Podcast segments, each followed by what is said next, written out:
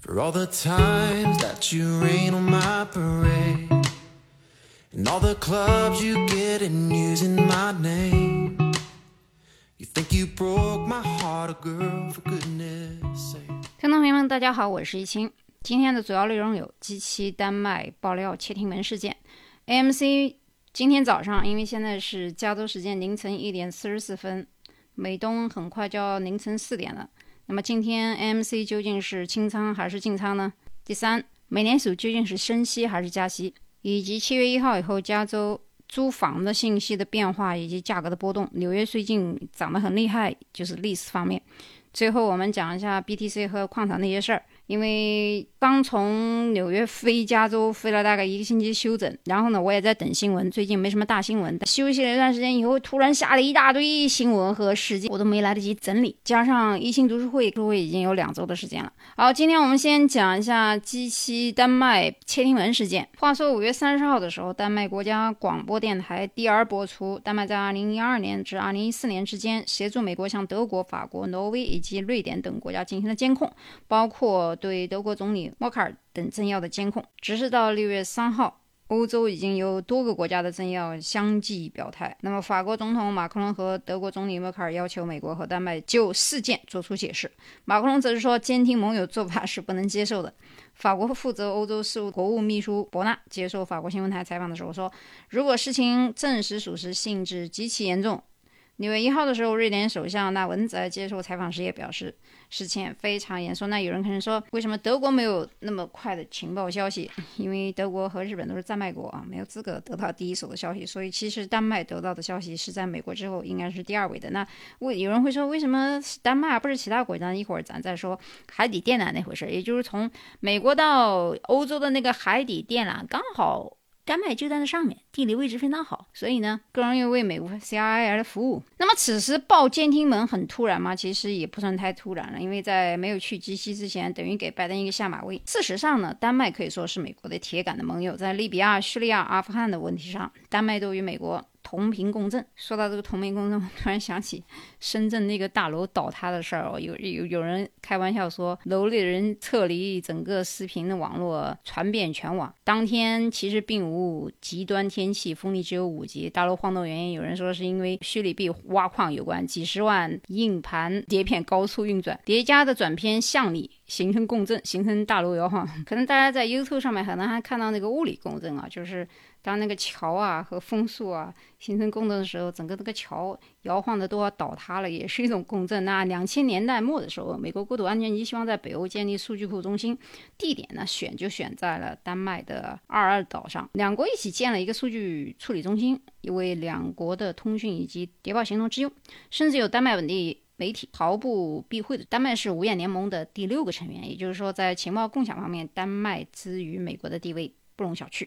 那值得注意的是，美国正在与欧洲谈一项新的跨大西洋数据传输的协议，旨在让数据在欧盟和美国之间更畅通的传输。拜登还有两周就要展开他的欧洲之行，而这周都是已经拜登是就任总统以来的首次外访。而回首看二零一三年的时候，监听门首度被斯诺登曝光的时候，拜登刚好是副总统。值得一提的是，针对美国窃听盟友一事，俄罗斯也有表态。六月一号的时候，俄罗斯外交部长。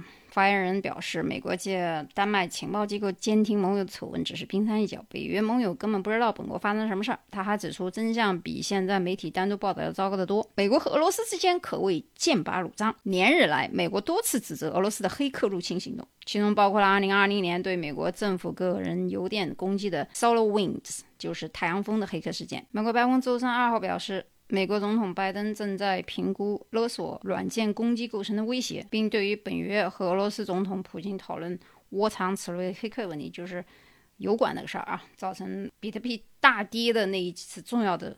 事件，因为最近太忙了，所以我今天在录节目之前就跟群里面人打好招呼，说尽量言简意赅一点，然后能在美东时间开盘之前能把这个消息发出。最近最大的新闻啊，最大的美股新闻不过是不外乎 AMC 的暴涨暴跌。但是明天开盘以后有两个情况，在这个两个情况发生之前，我先把一个新闻报一下，就是 OTX 数据，包括 CUBC 节目爆料关于 Next Short Sell 的做空情况。大家呢可以去搜一下这个新闻，马上就会知道 MC 发生了什么事儿啊。美东时间马上已经是六月七号，马上快到开盘时间了。我只有一个建议啊，你愿意赌一把的人，最好是用你愿意输的钱去玩儿。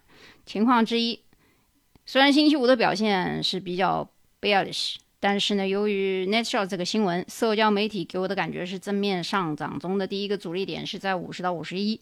第二个阻力点是五十五到五十七，如果要做短线的话，这些都可能是短暂性锁力。第二个情况，同时也做好最后打成 MC，如果继续下跌的趋势的话，支撑点会在三十八左右。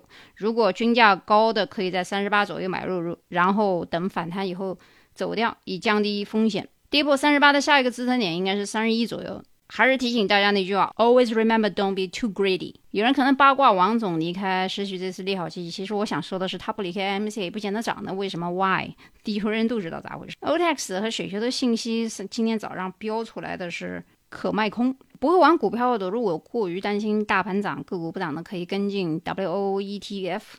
不懂当我没说啊。另外，我不承担任何投资风险，你获利也好，你损失也罢。我呢也不建议任何个股，我只是分享一下资讯，听众自己把握买卖意向。A 股跳楼未遂的不要到美股来找我啊！还是那句话，今天早上准备卖空的人注意止损。接下来谈的主要是虚拟币的那些事儿，因为很多人说这世道是不是变了，变得越来越看不懂了？那究竟现在这个世界底层逻辑是不是改变了呢？其实从来就没有改变过啊！当然这也是我没有什么科学依据的细说了，因为挖矿产业的确在华强北几近疯狂，不仅仅是中国了，美国、全世界都现在都在对进行挖矿产业有一定的动作，所以最近的显卡包括矿机。价格翻倍，人买不到啊！那有人说，支撑这一虚拟币疯狂暴涨的情况，比特币只用了半年就从一万美金涨到将近今年最高点的时候，大概快接近七。而特斯拉马斯克持的狗狗币也涨了将近一百三十倍。而这些一路被打入冷宫的虚拟币，大有挑战传统货币体系的架势，所以引起全球央行的警惕和围剿是很很正常的。欧洲的央行行长、美国财政部，包括中国互联网金融协会，都对虚虚拟币有一些政策。我不想读了，反正就是风声鹤唳呗。最近一系列官方动作都让虚拟币市场风声鹤唳，比特币一度从六点五万美元跌至跌破三万美元。但是也有人在这个时候地方打反扑，因为虚拟市场依然没有退潮的迹象，甚至于还酝酿了更大的反扑。那各种币群。依然热火朝天。有人认为政策打压也让虚拟币的暴富盛宴走到了尽头，但更多的人却认为政府对挖矿行为的禁止是减少虚拟币的供给。这一次大跌的也是一个抄底的好机会。一直大家都很想知道中本聪究竟是一个人还是一个组织。我还是偶尔在一个地方看到一篇文章，说中本聪是日裔美国物理学家。看到这个呢，当时我想想，逻辑上好像也有点通，因为我觉得我知道他是个美国人，但没想到是日裔。当然了，这也只是没有被确认的一个消息，因为很多的行家，不管是矿主啊，还是玩币很多年的人，我问过很多人，他们都说。不知道中本聪是谁，有可能是人，有可能是一个组织。那么将信将疑的呢，我就暂暂且认为他有可能是一篇文章里面讲的是日裔的美国物理学家吧。那么二零零八年的时候，他发布这个比特币白皮书的时候呢，也许也不会想到他的这个发明会演变成这么多的戏码，而且激发出这么多的冲突和很多难以所匪夷所思的致富之路。当时出现这个比特币的时候呢，是源于金融海啸的反思，因为它不依靠特定机构发行，通过大量的计算产生，而且又是匿名的，又不蒸发的特点，所以通过点对点的传输呢，构建了一个绕过中央银行的去中心化的支付系统，也是颠覆现有货币系统的一个全新系统。中本聪的本意可能是想通过中去中心化特性和算法，防止货币滥发，从而降低金融风险。但由此产生的一系列的虚拟币，如今完全超出了他可能之前的预期。由一串复杂代码构成的比特币的起初只是一些计算机爱好者的玩物，并未与现实世界有太多联系。但是在它诞生后不久，有人用一万枚比特币换了两块披萨，潮水也因此改变了方向。从此，比特币在现实世界有了交换和交易的价值，并一步步的从。所谓的非法交易到登堂入室，继而在推动更多人以比特币逻辑和模式复制出更多的莱特币、以太坊等复杂的虚拟货币，并放眼了一波接一波的炒作热潮，以及无穷尽的造富与破产的故事。火爆的行情让虚拟币挖掘从最早最早的笔记本显卡发展到专门现在对应的各种币种的矿机，其中由八零后吴继涵创立的比特大陆，更以飞速快涨的内蒙古的建造当时全球最大的比特币矿场，最高是占据百分之八十的市场，并由此赚到了超百亿的身价。因为我跟一些矿主和炒币的人聊过一些问题，他们比如说最早的时候，中国这边的李笑来并不是矿挖矿这一块，他毕竟是炒币这一块的，但是挖矿的人更多的认可的是吴强。那虽然说他的名气可可能没有小白口中的李笑来来的名气大啊，但是矿主们知道吴强的故事。那即使到二零一七年的时候，国内疯狂的炒币。被监管以后，啊，反正中间巴拉巴拉巴拉一堆啊一堆事儿，包括年二零一八年的时候，红杉资本的创始人沈南鹏也到二零一九年的时候，大洋彼岸的马斯克跳出来，频繁的为比特币站台，所以比特币掀起了前所未有的狂热。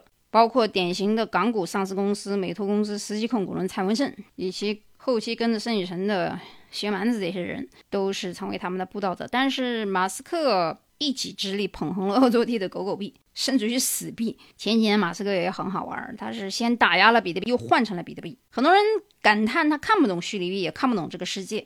分歧、争论、一夜暴富、财务自由这些词呢，从虚拟币诞生开始就没有停歇过。那最终谁是谁非，还要用时间去检验。但是时间已经检验出的事实是，全世界争论了几十年，虚拟币依然在风口浪尖，而其价格总体是上涨，而且并且是大涨的。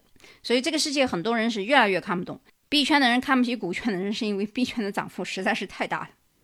除了虚拟币，这些年还有很多我们看不懂的，觉得可能匪夷所思的事情呢，一直发生在我们身边。比如说炒鞋的，美国人 Dick Rick 曾拿下一百二十七双 Easy 七百五的 Boost。两天后转手卖出了二十二点八万美元，从此放弃了他的贩毒生意，专心炒鞋。今年的新疆棉事件又让李宁、安踏这些国内的品牌大受关注，包括李宁的一双联名款球鞋被炒到了三十一倍。炒鞋的聚集在虎扑，流传一句话：“鞋狗一面墙，北京一套房。”还有炒盲盒的，现在大学生受访的时候不吃饭可以，不买盲盒不行，还研究出很多炒盒主、改娃师这些暴利的职业。当很多人还在质疑盲盒到底是啥东西的时候，泡泡玛丽已经在香港上市，近千亿市值，万物皆可炒。一条热门款的中村十字 L 裙能炒到十一万，二手的也能翻倍。这些狂热还在几个相似的小群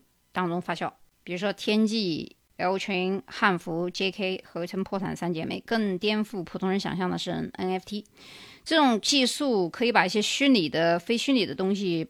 用区块链的交易所有权，但不影响该物品的浏览和热度。最近在美国的 Clubhouse 上面，NFT 数字美术区最流行的就是猴子头和骆驼。我自己弄了一个骆驼，也弄了，我弄了好几个骆驼，大金牙的、喷火的比较值钱一点。猴子，猴子更喜欢一点，猴子的特色比较多一些，可以好设计。那 NFT 这种产业呢，现在美术圈的人如果还不太懂 NFT 的话是有点落伍。推特 CEO 杰克多西把自己的第一条 Twitter 通过 NFT 拍卖出去，大概两百五十万美元，真正做到把任何你觉得有价值的东西都卖出去。越来越多的传统思维毫无价值的东西呢，可能变成了炒作或者远超其本来价值的东西。那这个世界的确是变，变得很多人都看不懂。那这个世界的底层逻辑或许从来就没有改变过。一个著名的企业家批评过自己的儿子不应该有那么多女朋友，他儿子不服气的说：“你不是有几房太太？”企业家回到时代不同，他儿子再回到人心不变，人心不变，这就是底层逻辑。比如不变的贪婪，不变的恐惧，以及总有人想一夜暴富，也总有人想利用他想到一夜暴富去让自己暴富。那么回到什么是价值的问题，有人说价值就是共识。所以呢，如果虚拟世界的虚拟币有很多人认为它有价值，这就是个信仰问题，那它就是有价值。以前人们也炒郁金香、炒君子兰、炒普洱茶、炒藏獒、炒核桃、炒邮票，只不过以前没有虚拟世界，以前大家更把财富跟实物挂钩了，现在不是了。这些完全不同的任何一种反应都不缺乏共识者，这就是今天的世界。欢迎来到一星的微信群，加我个人微信 m o n a m u n g i a 或者公众号搜“周一星”三个字就可以了。好，今天的节目呢就到这里，我们下期再见。Think I'm crying on my own? Well, I ain't. And I didn't want to write a song, cause I didn't want anyone thinking thinking I still care, I don't. But you still hit my phone up. And baby, I'll be moving on. And I think you should be something I don't wanna hold back. Maybe you should know that my mama don't like you and she likes everyone. I never like to admit that I was wrong. And I've been so caught up in my job, didn't see what's going on, but now I know I'm better sleeping on my own. Cause if you like the way you look that much, oh baby, you should go and love yourself. And if you think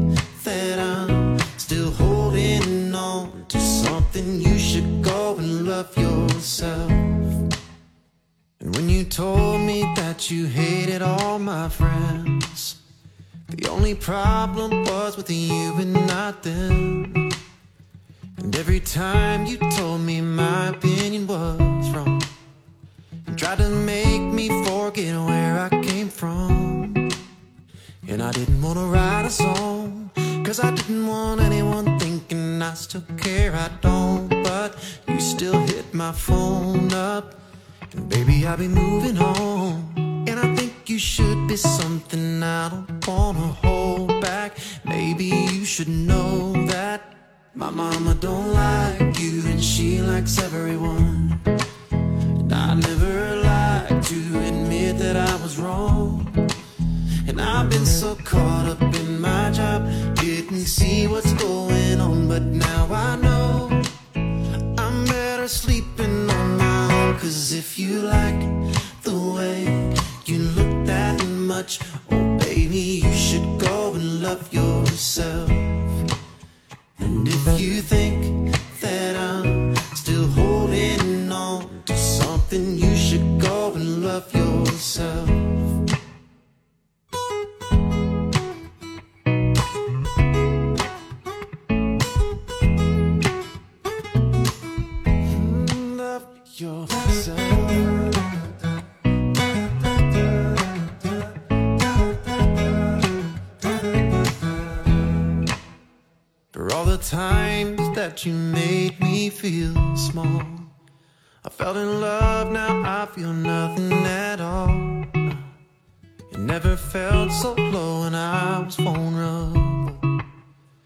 I fool and let you break down my walls?